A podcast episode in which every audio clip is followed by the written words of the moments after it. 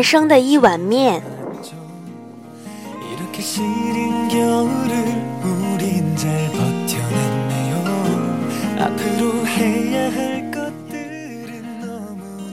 回家的第一天是表弟考上大学的庆功宴，站在他旁边，看他从一个街头的篮球少年，老老实实、安静长成一个大学生，穿的还是往常的街头服装，只是别有用心又小心翼翼的在外面套了一件米白的马甲，上面缀了一朵胸花，以示重视。他母亲看了。很好笑，我只是在一旁默默地看着，看他递烟，看他发口香糖，面对陌生的长辈局促的样子。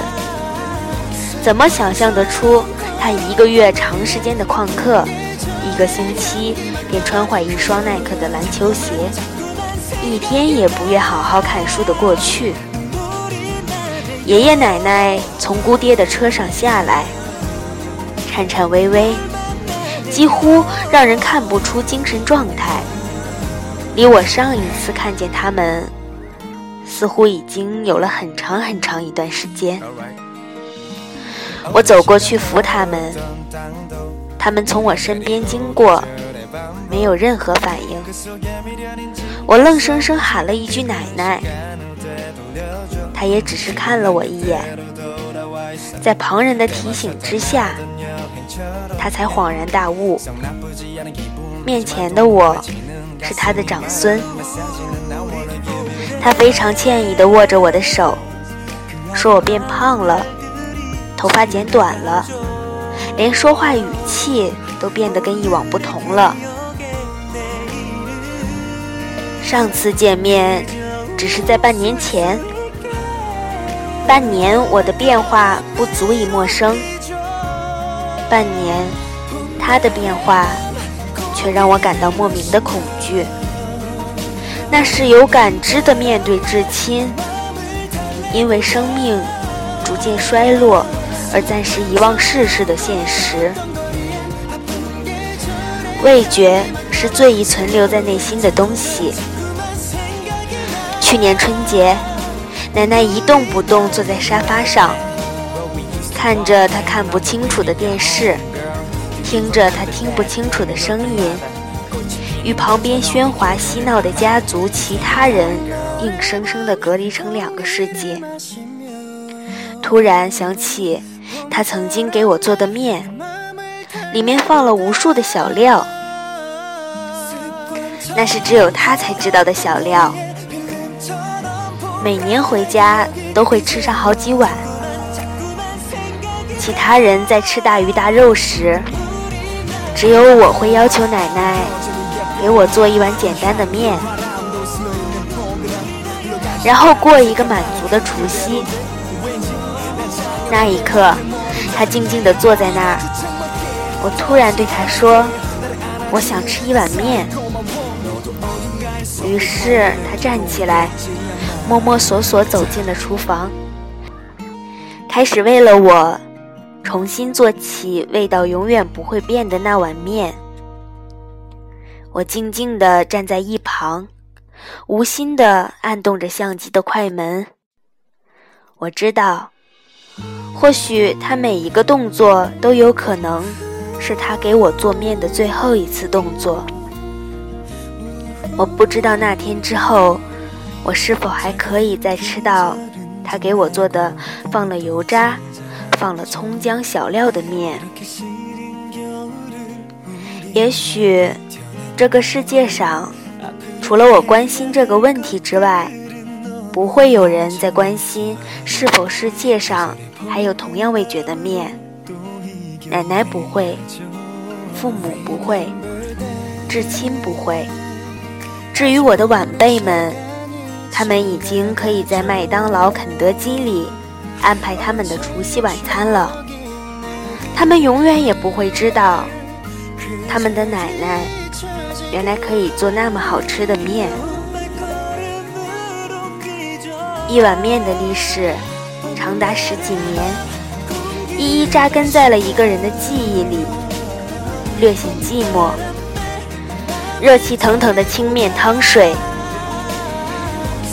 油腻黑厚的窗台尘埃，映着奶奶那张已分不出怅然所失或欢喜满心的脸，内心有了重重的失落，就像小时候在夕阳遍野的下午，第一次考虑到死亡时的惘然，再翻出九个月前的相片。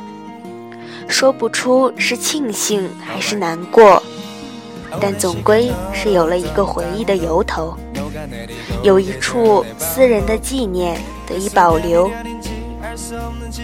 奶奶已经很难认出我了，这是事实。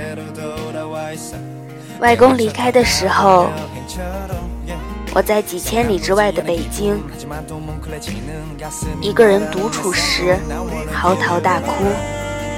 对于离开，我仍不似大人般可以对自己宽慰。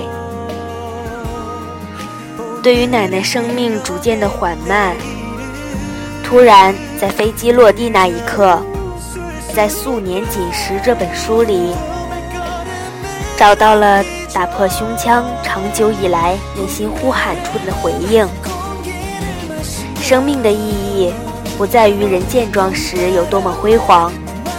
而是在他逐渐凋落时，有明白他的人在一旁静静地陪他待着，不言不语，平息中交换生命的本真，任凭四周的嘈杂纠纷，陪着他一直下去，静静的。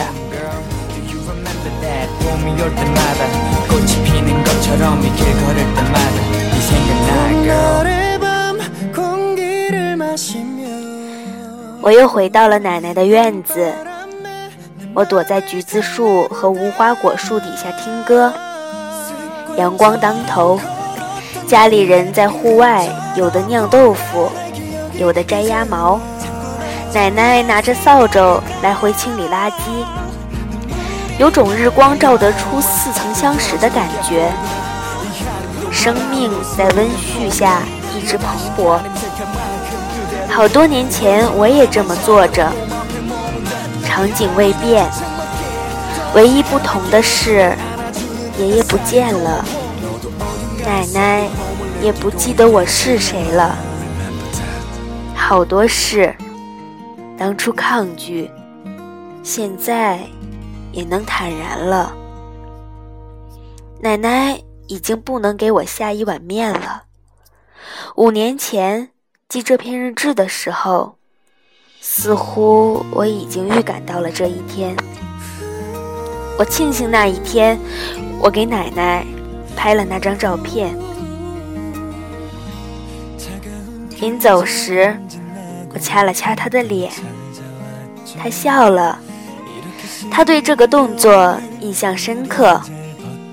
全家只有我会对他做出这种忤逆的动作。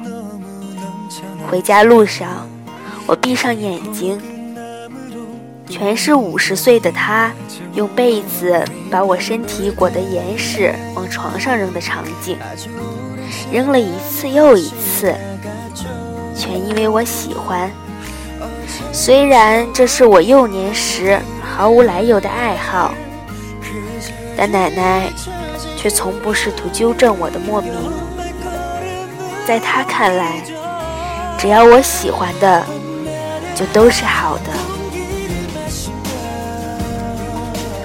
二零一二年十月七日。